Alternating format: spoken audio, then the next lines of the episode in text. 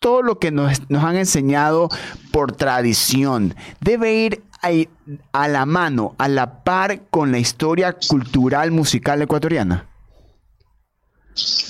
Eh, pues eh, bueno, el tema que tocas es un tema que, bueno, que a mí me, me, toca mucho, me atraviesa mucho y es, por un lado, esto de ser muy crítica con las culturas nacionalistas, ¿no? Decir, te dicen el Ecuador es esto y estos símbolos patrios y toda la cosa, ¿no? Como toda esta eh, simbología de lo, de lo, de lo, del territorio ecuatoriano y del Ecuador como, como símbolo nacional, ¿no?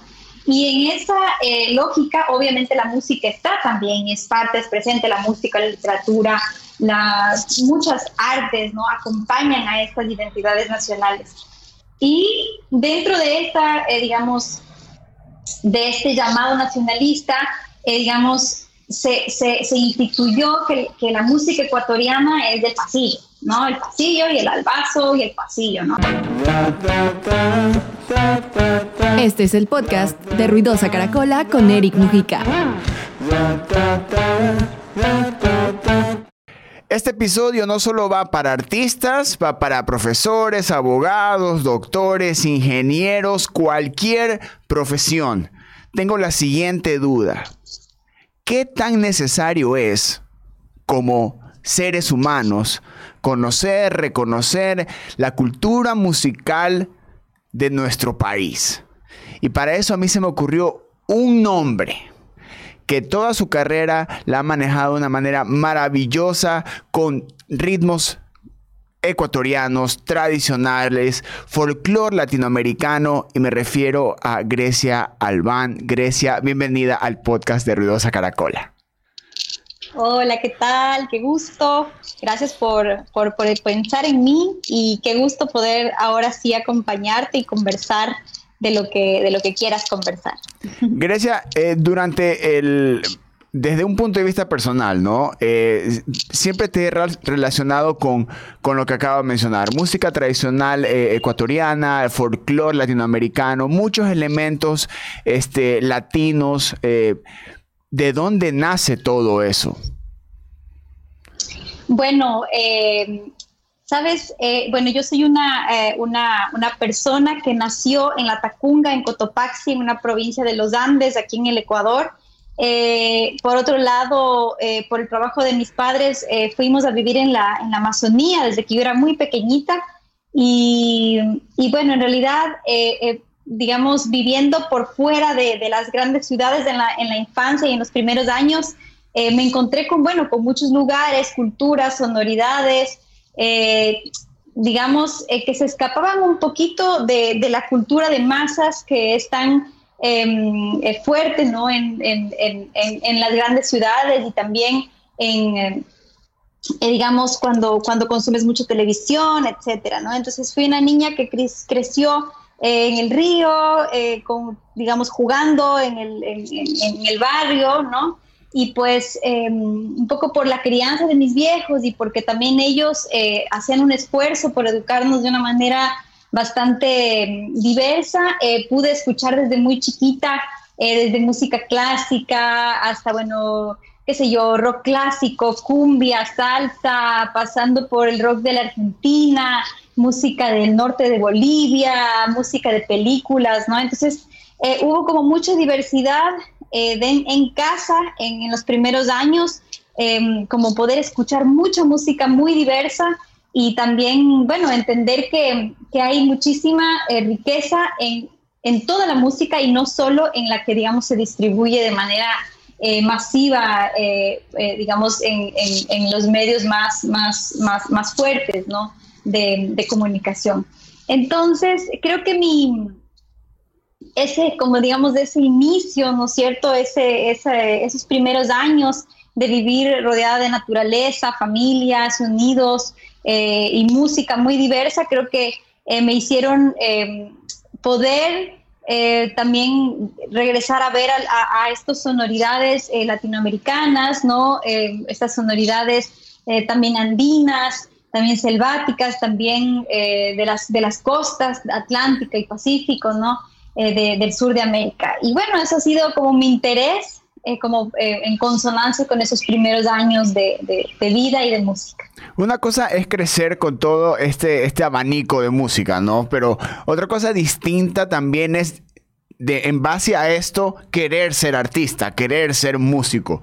Eh, ¿Qué sucedió? ¿Qué, ¿Qué, rompió en tu, qué nervio se rompió para que tú decidas de todo esto que estaba, con lo que estabas creciendo, con lo que te estabas criando, eh, ser artista? ¿O para ti era como que ya muy obvio que, con esa niñez, con esa juventud, seguir el camino artístico? Sí, sabes que por mi, como por mi personalidad desde chiquita, eh, pues no sé, como que la música siempre fue el espacio de juego como más, como que iba más conmigo, ¿no? Eh, para mí cantar o, acercarme a un instrumento em, siempre, o sea, en esos primeros años al menos era un juego, ¿no? Y después se tornó como mi espacio de encuentro y de conocer a otras personas, ¿no? Entonces la música fue mi espacio de socializar, fue mi espacio de jugar desde muy pequeñita y después de cuando, bueno, em, no sé, tuve mis primeros eh, conciertos o bueno, aquí en el Ecuador decimos chauchas, eh, de, que es para de, tocar en una boda o cosas así, fue ya mi primer trabajo, ¿no? También. Entonces, eh, la música, digamos, fue un camino que se hizo, fue como bastante evidente, pero yo desde niña no tenía como la, como bueno, la idea de lo que implicaba, ¿no? Dedicarse profesionalmente a la música, eso ya lo fui descubriendo y lo sigo descubriendo hasta, hasta el día de hoy, ¿no? Entonces, em, eh, no era un, eh, como una, una, idea de, ah, quiero ser famosa, y no, sino más bien era, es, este es el juego que a mí me gusta jugar y pues eh, juego eh, cada día, intento jugar y aprender y desarrollarme en este juego, ¿no? Em, después, ya que la música se, se, se, se, volvió mi profesión, ahí tomó como otra, otro peso, otra responsabilidad, eh, tomó otra dimensión en mi vida y bueno, y ese es otro, otro capítulo. En tu, en tu infancia, ah, ah, manteniéndonos un poquito más en tu infancia slash juventud, eh, tu mainstream, por así tomarlo entre comillas, era, eran, era, la, era la música folclórica, no era la música tradicional. Pero ¿qué pasó cuando te encontraste con la ciudad, con la música mainstream, la música de los medios masivos, con la música que, se estaba consumiendo ya de una manera mucho más grande. Hubo, ¿qué, ¿Cómo fue ese choque cultural para ti?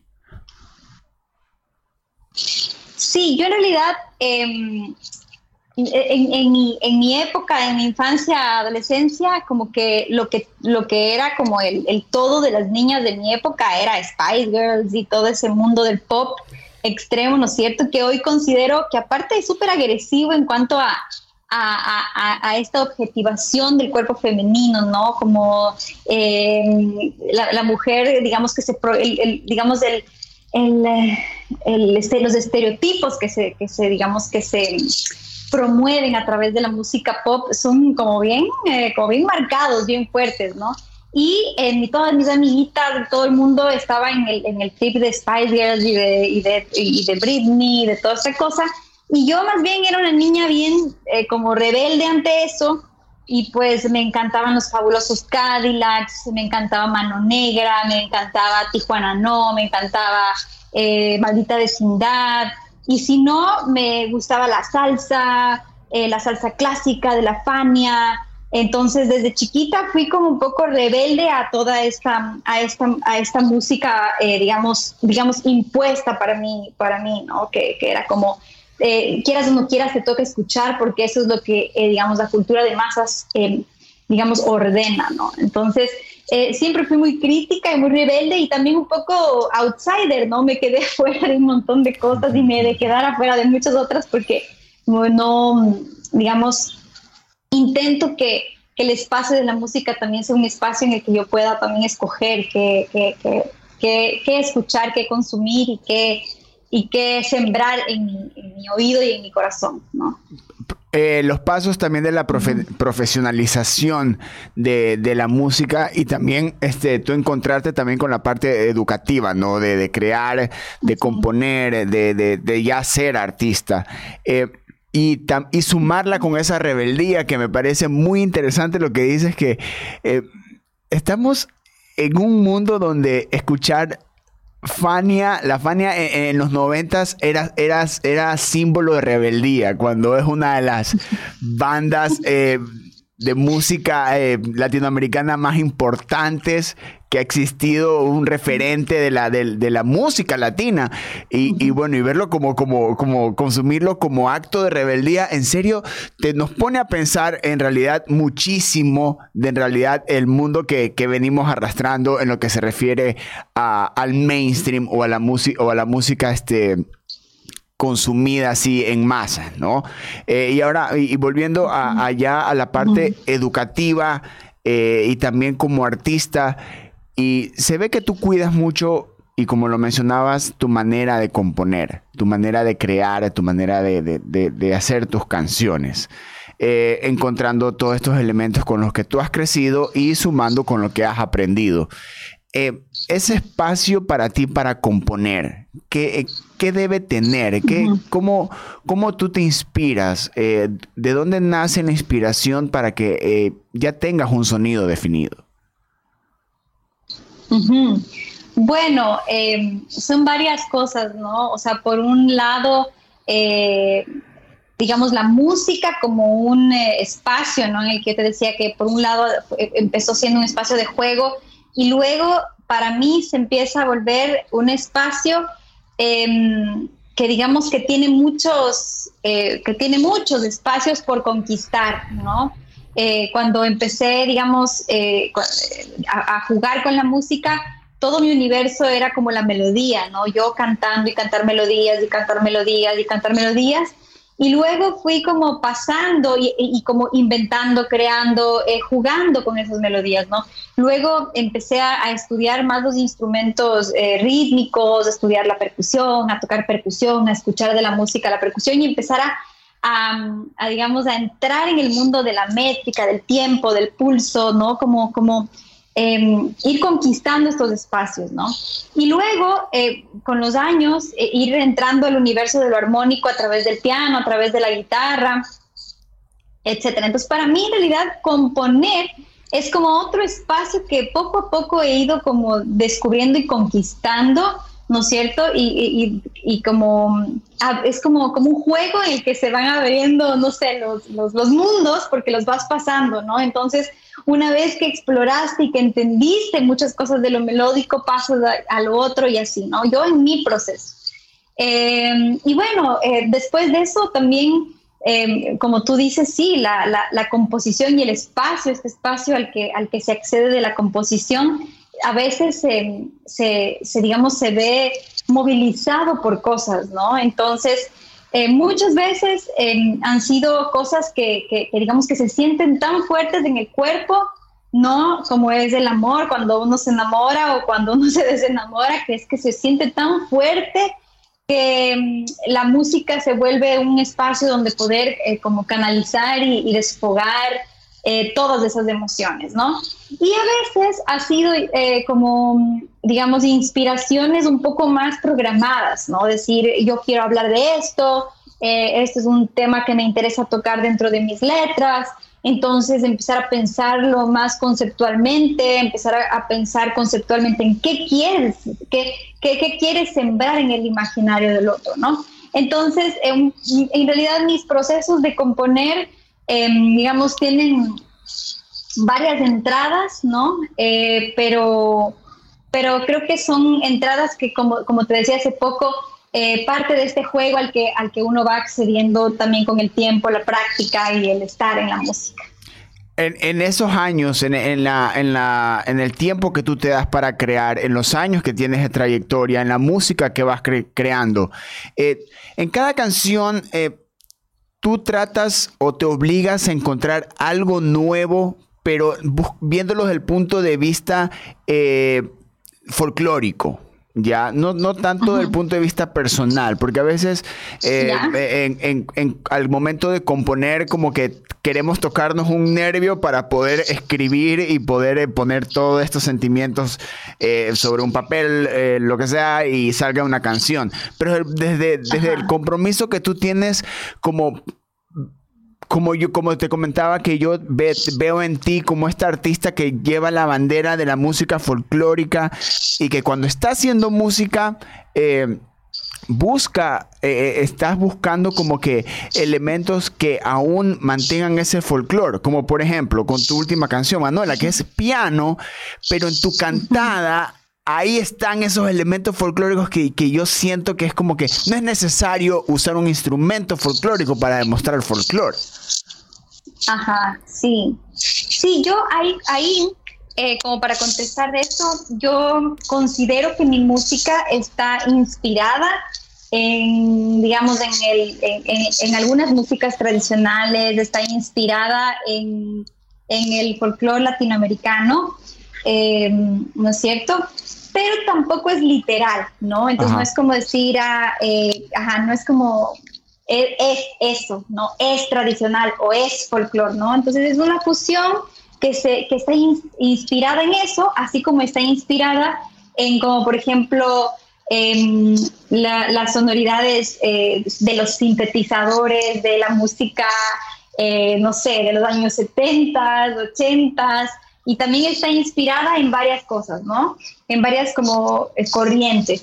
Pero lo que sí, yo, yo intento, como estoy, digamos, también el, em, trabajando desde este territorio, ¿no es cierto? Yo nací en, los Andes, me quedé en la Amazonía, pero ahora eh, eh, estuve viviendo muchos años en Quito y ahora estoy en Guayaquil, ¿no? Entonces también dejarme atravesar por estos territorios donde hay música y ha habido música Em, digamos, tradicional y, popular, ¿no?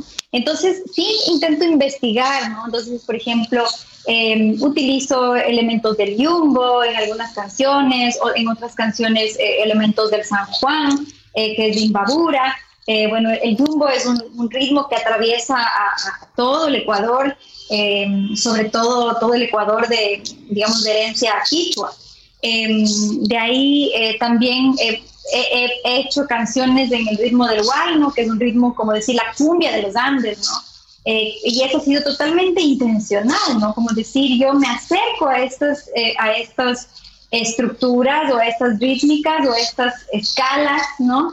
Que me acercan a estas músicas, pero sin em, hacer como una, ah, como una copia literal de, o de su estructura como tradicional, ¿no? Entonces, si bien eh, se inspira y se sienten estos pequeños elementos que en realidad son de gran riqueza cultural, eh, pues no, no intento, eh, digamos, hablar directamente en esos lenguajes, ¿no? Entonces, como buena mestiza que soy, pues ahí están jugando muchos colores y elementos de la cultura y es algo que ya está ahí, es algo como que es innato, o sea, es imposible, ya como que está en, el, en tu ADN, ya eh, creciste con eso y es como que imposible arrancárselo, es simplemente un, proceso y una evolución natural eh, artística que, que todo, valga la redundancia, todo artista busca al final del día, es esa evolución y encontrar todos estos elementos necesarios para poder simplemente crear, no es, no es simplemente de, adaptarse a algo, solo el hecho de crear.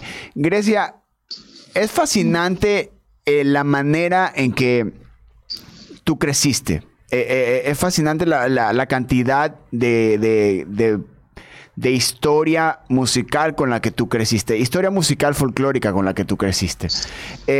pero no todos hemos tenido esa oportunidad debería ser como tú creciste, pero por lo general... Eh, este, en el mainstream educativo, vuelvo a poner comillas, eh, se, estas historias, esta cultura, la cultura musical ecuatoriana no se la presenta o no se la ha presentado. No, estamos acostumbrados a que nos hablen del 24 de mayo, del 10 de agosto, los héroes, quién fue el presidente, nos mandan a comernos todas esas historias. ¿Tú crees que ya con los años que, tienes de trayectoria y todo lo que has aprendido y todo lo que has conocido, ¿tú crees que esto, esto es todo lo que nos, han enseñado por tradición debe ir a, la mano, a la par con la historia cultural musical ecuatoriana? Eh, pues Eh, bueno, el tema que tocas es un tema que, bueno, que a mí me, me, toca mucho, me atraviesa mucho y es, por un lado, esto de ser muy crítica con las culturas nacionalistas, ¿no? Decir, te dicen el Ecuador es esto y estos símbolos patrios y toda la cosa, ¿no? Como toda esta eh, simbología de lo, de lo, de lo, del territorio ecuatoriano y del Ecuador como, como símbolo nacional, ¿no? Y en esa eh, lógica, obviamente la música está también, es parte, es presente la música, la literatura, las muchas artes, ¿no? Acompañan a estas identidades nacionales. Y dentro de esta, eh, digamos, de este llamado nacionalista, eh, digamos, se, se, se instituyó que, que, la música ecuatoriana es del pasillo, ¿no? El pasillo y el albazo y el pasillo, ¿no? Entonces, eh, siendo el pasillo una expresión musical ecuatoriana, mestiz, blanco mestiza ecuatoriana, ¿no?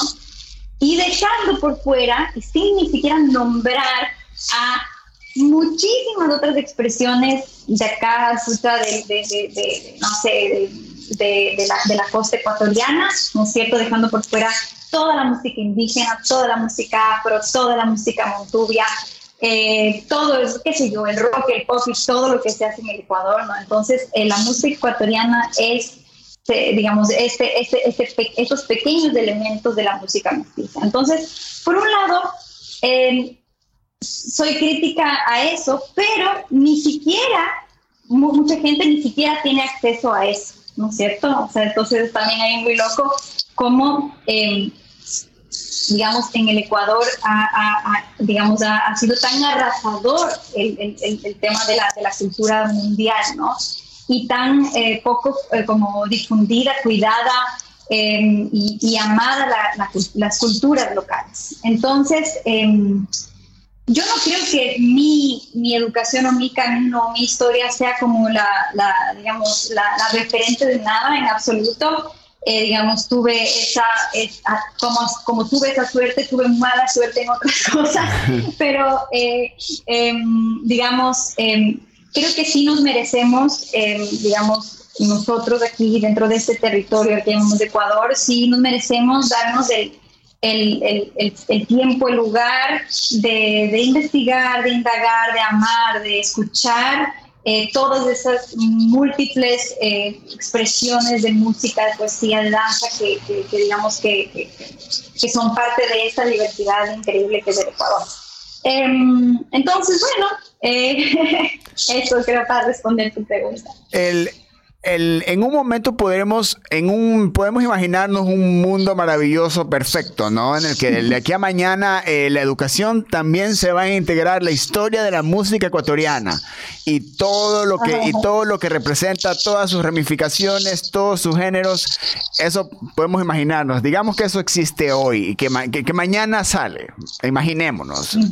¿Qué hacemos con los que no tuvimos acceso a eso. ¿Cómo hacemos de que, eh, de que también estas generaciones que tuvimos otro tipo de educación y que simplemente solo por iniciativa eh, y por autogestión eh, nos enamoramos o empezamos a, a investigar todo esto, ¿tú crees que para esa generación sería como que, ¿saben qué? Ya, mejor em, pensemos en la nueva?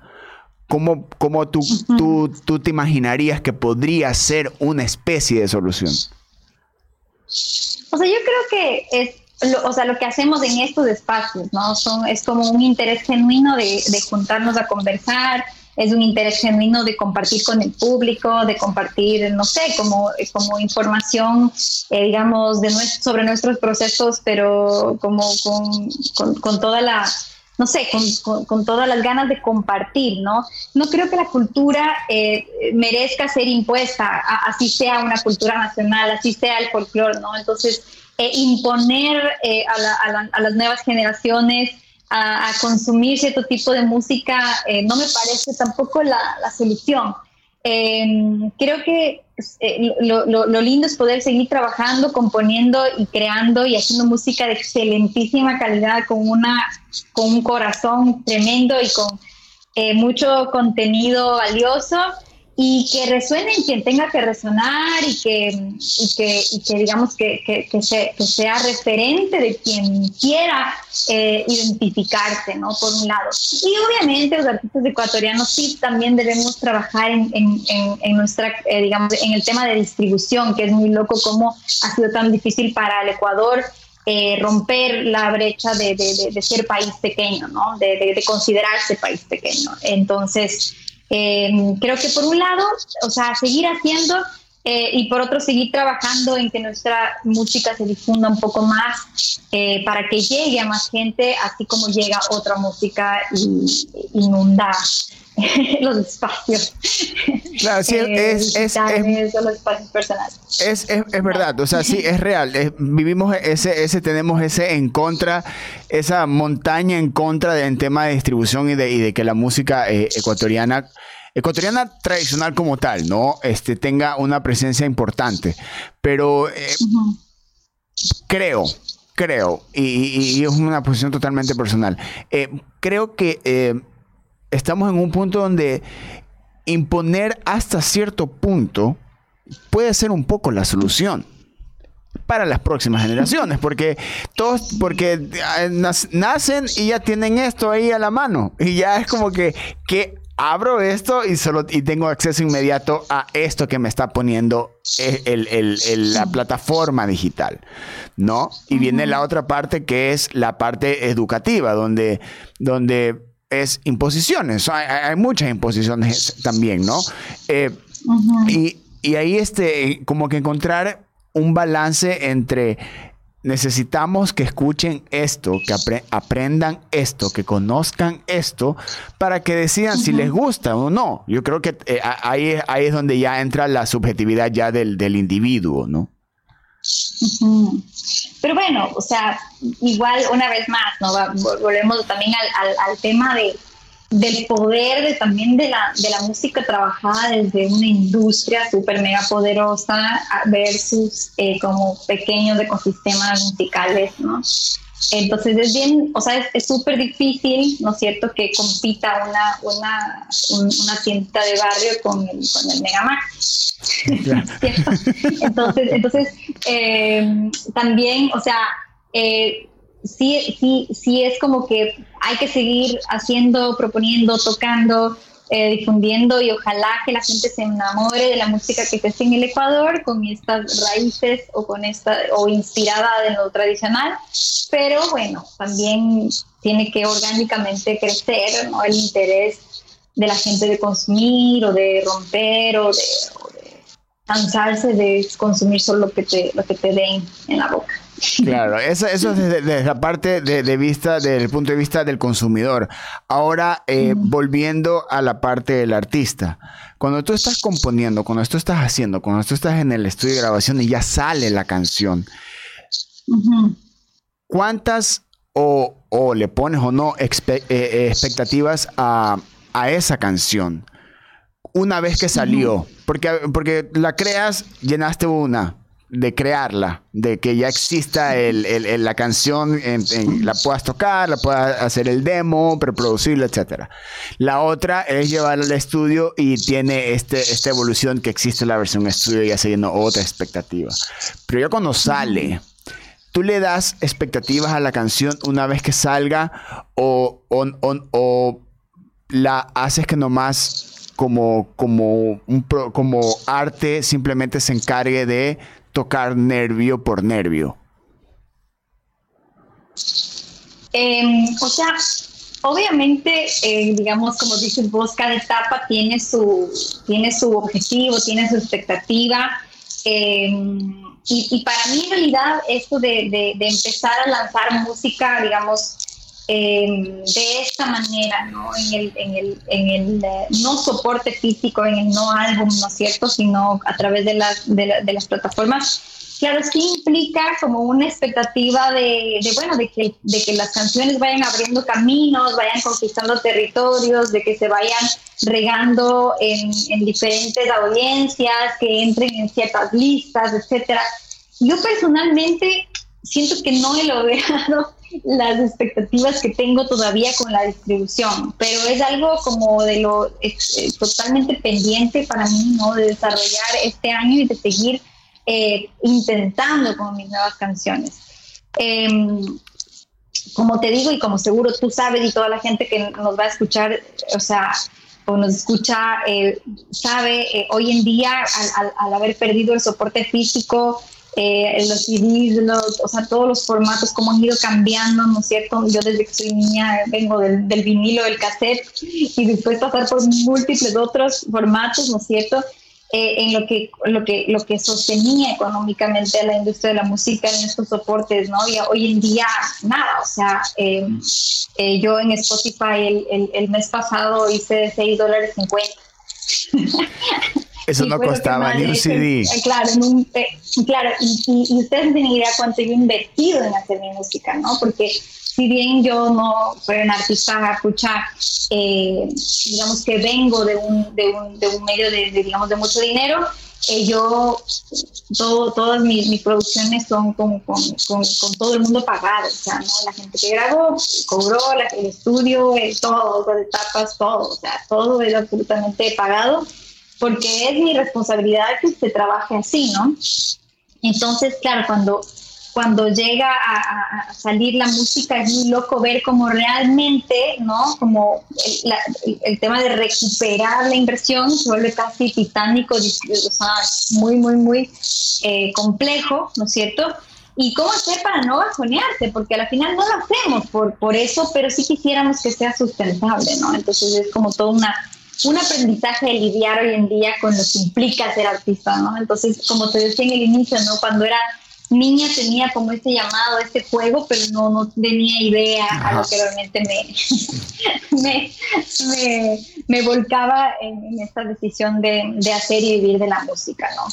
Em, pero bueno, la música siempre es, es, un espacio también de, de, de abrir puertas, de conocer gente, de de, que se abren nuevas oportunidades de aprender cosas nuevas y bueno, ahí también está como eh, una, gran recompensa. Claro, y el artista también es de, ah, nuevo reto, mándamelo. Ah, nuevo reto, mándamelo, no hay problema. Ah, plataformas digitales, no hay problema, mano. Ah, ahora ya no es físico, pasa, no hay problema. Yo creo que este, como artistas estamos acostumbrados a los retos y creo que y es por específicamente el amor y la pasión que uno le tiene al hecho solo de hacer música. Ya después cuando ya te, encuentras con la pared de la distribución y todas las maneras en que puedas o no puedas eh, ganar o, recuperar la inversión, ya es cuando, ok, viene el bajón, obviamente, pero también viene el reto, ¿no? Pero igual, es como, ah, otro reto pasa, dale, no hay problema, vamos, siguiente reto. Grecia, este ha sido un honor enorme eh, conocerte. ¿Qué tienes eh, para este año, ¿qué tienes proyectado para el resto de tu carrera? Bien, bueno, em, desde el inicio del 2020 yo empecé a trabajar un álbum junto a Miguel Sevilla, que es actualmente mi productor. Eh, el Miguel Sevilla, bueno, es un músico, fue músico de productor de La Rocola Bacalao, eh, con Blues de Sea, con, bueno, con un montón de proyectos. Actualmente también trabaja con el Alex de Alvear y bueno, es un músico espectacular con el que tenemos eh, mucha buena onda para trabajar y con el que hemos ido buscando eh, y explorando mucho en, un nuevo sonido para, para, mi música, siempre como conectándome con, con, esto, con estas raíces, pero como buscando, eh, como, digamos, hacer también desde, desde lo que nos gusta, ¿no? Del mundo actual también fusionándose. Entonces trabajamos en 12 canciones que, que se fueron, eh, digamos, a través de la pandemia, trabajando, produciendo, componiendo, arreglando, cambiando, entonces, y después, bueno, grabando, ¿no? Poco a poco. Em, en eso, bueno, trabajo mucho con nosotros, de Alex Alver como arreglista, grabando bajos en el, en el álbum. Eh, eh, también Ricardo Pita estuvo con nosotros en algunas etapas, trabajando, revisando mis letras. Bueno, ha sido un, imagínate, tres años de un proceso bellísimo en el que yo siento que me he potenciado mucho como mi parte creativa Y este año estoy lanzando, eh, eh, digamos, eh, de, sencillos de este nuevo álbum.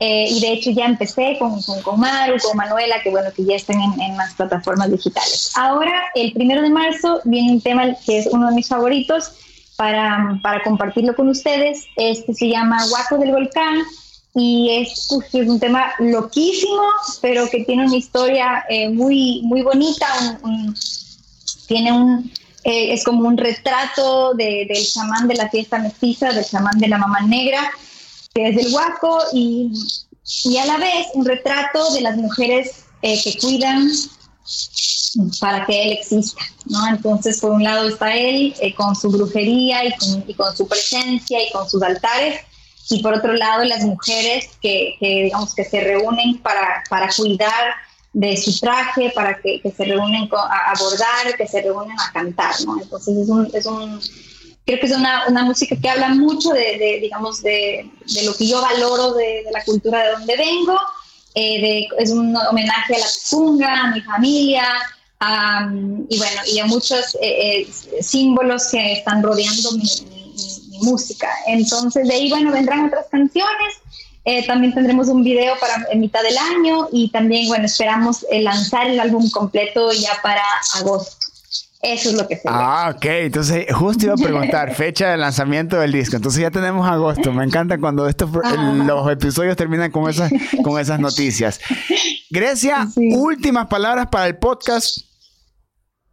Nada, bueno, eh, agradecerte mucho a ti por invitarme, por esta gran energía, por estas ganas de seguir eh, conectando, compartiendo, eh, por abrir espacios para dialogar, hablar y difundir la música del Ecuador.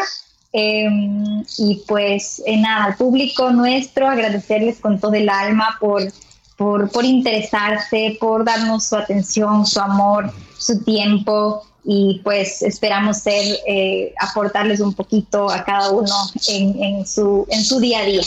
Eh, un beso, un abrazo inmenso a ti, a todos y bueno, nos estamos viendo. Ahí estaba Grecia Albán en un nuevo episodio del podcast de Ruidosa Caracola. Ojo, y eso lo digo yo, para mí Grecia Albán es la artista de artistas, porque todo el mundo, no solo sus seguidores, sino también quienes somos parte de la escena musical, estamos, la usamos como influencia. Eso es, eso es en serio, lo digo muy en serio. Eso es a título personal, por si acaso. Así que, Grecia, un abrazo enorme. Gracias. Ahí tienen. Ah, espérense. Y otra cosa más, hablando de Grecia. Escuchen toda la música de ella. Y les, digo, y les voy a decir por qué lo que les genera. Todos tenemos géneros que, bueno, hay géneros que te hacen bailar, géneros que te hacen querer mover la cabeza, géneros que te hacen querer romper todo, géneros que te hacen descansar, pero la profundidad de la música de Grecia, lo que te hace sentir en el alma es recomendable. Así que vayan a cualquier plataforma y escuchen todo toda su música, en serio, y me cuentan cómo les va. Yo soy Eric Mujica presentándoles mucha música ecuatoriana, también más música de la región para que la conozca toda Latinoamérica y el mundo. Yo soy Eric Mujica, este fue otro episodio de Ruidosa Caracola. Adiós. Ruidosa Caracola es una producción de Tripea. Suscríbete, compártelo y escucha nuestro playlist en Spotify.